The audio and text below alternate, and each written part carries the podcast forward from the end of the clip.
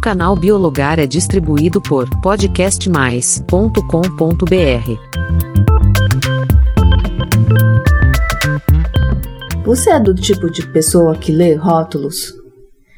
Geralmente as pessoas buscam checar ingredientes, caloria de um alimento, prazo de validade. Há muitas informações e em especial nas letras bem miudinhas, né? Por acaso, você já reparou que muitos produtos têm escrito BPA free ou livre de BPA? E afinal, você sabe o que é o tal do BPA? Não sabe? Então já fique conosco e seja muito bem-vindo ao Biologar. Aqui tratamos de diversos assuntos da biologia de uma forma simples e fácil. Indo pela definição, o BPA é o bisfenol A, uma substância química, orgânica, sintética, formada por dois grupos de fenóis e uma molécula de cetona. Muito técnico isso, não é? Mas de forma geral, é a unidade básica de polímeros e revestimento de alto desempenho. O que significa que ele é usado na produção de diferentes tipos de plásticos, por ser transparente, forte, leve e duradouro. Isso mesmo com uso na produção de resinas e plásticos policarbonatos. Uns exemplos de produtos são mamadeiras, materiais ortodônticos, lentes de óculos, computadores, talheres, vidros à prova de balas e até cimento. Nota-se que é aplicável em uma variedade enorme de produtos e parece ser algo muito bom. Pois é, até surgir a dúvida: porque no rótulo vem escrito livre de BPA. Parece ser algo ruim, né? É.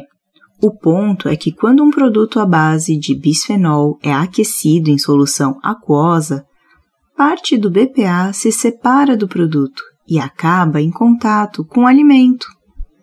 Um exemplo que deixa isso bem claro é uma mamadeira cuja composição tem bisfenol A. Ao ser aquecida, liberará o BPA no leite. Quando ingerido, o BPA é parcialmente eliminado pela urina. A outra parte fica um tempo circulando no organismo, podendo até ir se acumulando. É importante dizer que já foi identificado BPA no tecido adiposo, no leite materno e até no líquido amniótico. Ah, sabe o papelzinho amarelo, aquele que se imprime recibos, comprovantes de pagamento, feito por impressão térmica? Então, ele tem BPA, acredita? Bem, um estudo feito em 2005 foram coletadas urinas de 394 adultos de diferentes idades, sexo e de diferentes locais de residência. E em mais de 95% das amostras, adivinha? O BPA estava presente. Tá, mas será que isso é ruim? Muito ruim. Qual o problema real? Calma, vamos por partes. Algumas pesquisas demonstraram que o BPA é um xenoestrógeno, ou seja, ele pode confundir os receptores das células do organismo por se comportar de forma semelhante aos estrógenos naturais. Por esse motivo, o BPA ele é considerado um disruptor endócrino, ou seja, ele pode mimetizar, bloquear ou interferir no sistema endócrino dos indivíduos. De forma geral, por desequilibrar o sistema endócrino, ele pode causar, agora paciência, que a lista é longa, tá? Abortos, anomalias, tumores no sistema reprodutivo, câncer, déficit de atenção, diabetes, diminuição da quantidade de esperma em adultos, endometriose, e fibromas uterinos, gestação ectópica, hiperatividade, infertilidade, obesidade, calma que está quase acabando, precocidade sexual, doenças cardíacas, síndrome dos ovários policísticos e adivinha, por aí vai. De acordo com a posição da Organização Mundial de Saúde, abre aspas, após consultar vários especialistas, concluiu que os níveis de bisfenol A nos produtos direcionados aos usos de alimentos não causam preocupação para a saúde dos consumidores. E que os problemas relacionados à toxicidade, desenvolvimento e reprodução estão associados somente às doses elevadas. Os estudos analisados se mostraram ainda inconclusivos, sem justificativa para alterar a ingestão diária tolerável para os seres humanos da substância. Fecha aspas. Depois de tudo isso, você quer saber como ficou a situação no Brasil, né?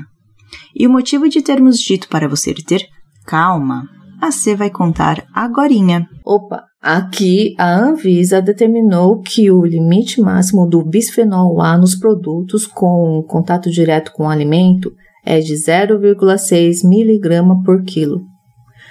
No entanto, após analisar pesquisas e os relatórios sobre o tema, a Anvisa entendeu que, por precaução, com o objetivo de proteger as crianças de 0 a 12 meses que não possuem o sistema de eliminação do bisfenol A pelo corpo humano não ser tão desenvolvido como os de adultos, o melhor era proibir o uso do bisfenol A em mamadeiras e em outros produtos para lactentes, tanto para produtos fabricados no Brasil como nos importados. Para saber mais, veja as resoluções Anvisa RDC 41/2011 e RDC 56/2012. Vale comentar que decisão semelhante foi adotada na China, Canadá e em muitos países da União Europeia, como a França. Sem querer bagunçar a sua cabeça, mas já bagunçando, é importante falar que, por ter a dose segura para adultos, o uso previsto em aplicações para consumo e para o uso industrial, o bisfenol A pode ser usado como revestimento de latas de alimentos e em garrafões de água, por exemplo. Como usamos esse canal para comunicação transparente com você, não podemos ignorar o fato de que os riscos do bisfenol A aumentam conforme a dose dessa substância também aumenta em nosso organismo. Então, uma opção é reduzir o uso de vasilhas plásticas feitas de policarbonato. Não esquentar ou congelar alimento nas vasilhas que contêm o bisfenol A, pois dessa forma eles liberam de fato o BPA e contaminam o alimento. Se você ficou pensando se é todo vasilhame, se inclui garrafa de água, bem, de forma geral, nas embalagens constam o tipo de plástico, um número dentro de um triângulo. Se tiver identificação 3 e 7, tente evitar. A opção é usar utensílios de vidro para esquentar ou congelar alimentos.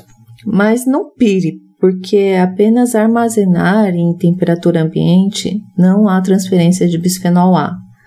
Outro ponto é evitar o consumo de alimentos e bebidas enlatadas.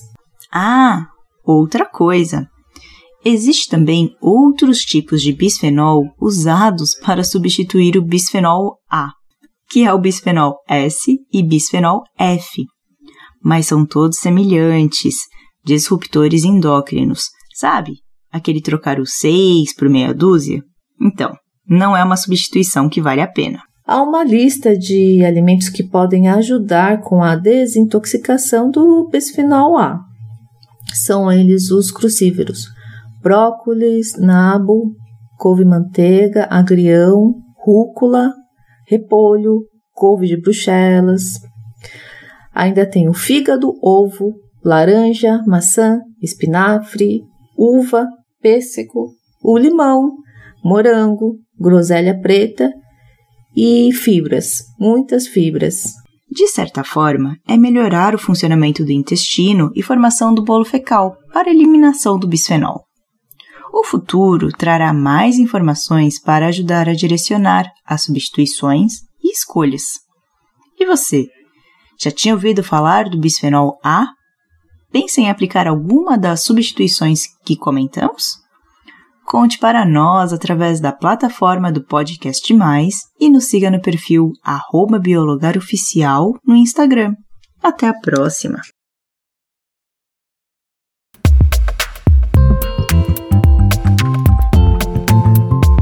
O canal Biologar é distribuído por podcastmais.com.br.